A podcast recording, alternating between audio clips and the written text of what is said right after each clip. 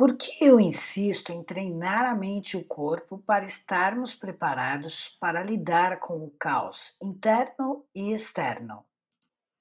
Porque tudo o que está acontecendo ao nosso redor gera traumas, embora as pessoas sequer se deem conta disso. Vivemos eventos traumáticos fortes diariamente. Número 1. Um, medo de morrer no assalto ou ato de violência. 2. Testemunhar atos violentos contra outras pessoas. 3. Ouvir falar de atos de violência, seja pela TV, redes sociais ou outras pessoas contando. 4.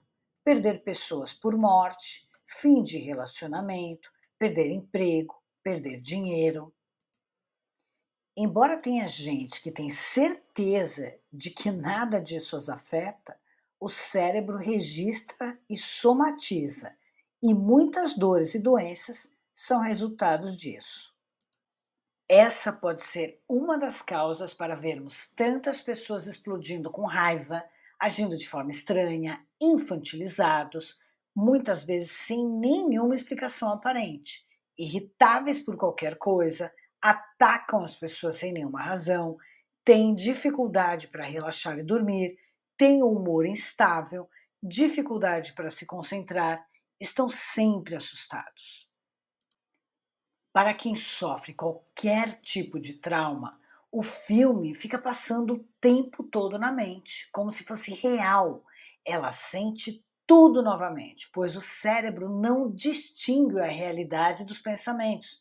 Isto é, para o cérebro, a imagem é real e por isso o coração fica acelerado, a pessoa sente mal-estar, exatamente como ocorreu no momento do trauma, mesmo que aconteça muitos anos depois. Ao viver ou reviver um trauma, o hemisfério esquerdo, que é o racional, analítico, desliga e o lado direito assume.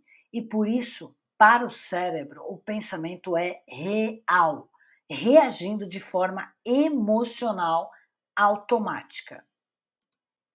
Quando as pessoas vivenciam sons, imagens, pensamentos do evento traumático original ou alguma situação dispara a lembrança, é a amígdala cerebral que soa o alarme e hormônios do estresse são liberados e por isso a pessoa pode agir de forma estranha, gritando, falando palavrões, mesmo que normalmente ela não se comporte assim. Pode agir também querendo agradar a todos, não saber dizer não, sem expressar o que sente ou pensa, evitar conflitos, pode ficar imobilizada, congelada, ter um ataque de pânico ou ter um branco mental.